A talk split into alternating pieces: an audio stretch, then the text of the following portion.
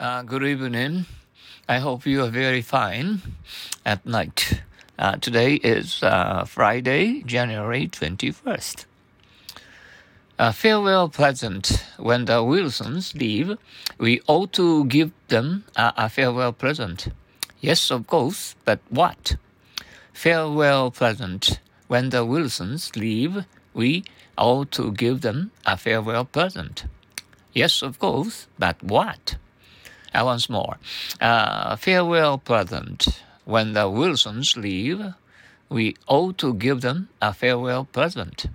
Yes, of course, but what?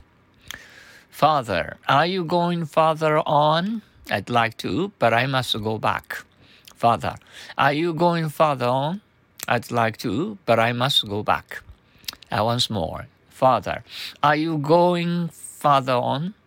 I'd like to, but I must go back. Uh, well, I hope uh, you will have uh, a nice uh, weekend. Uh, I mean, uh, Saturday and Sunday. have a great time for two days. Okay, thank you for your practicing happy English every day as you uh, thinking in English. Okay. Um, good night, everyone. I'll see you tomorrow. Thank you. Bye now.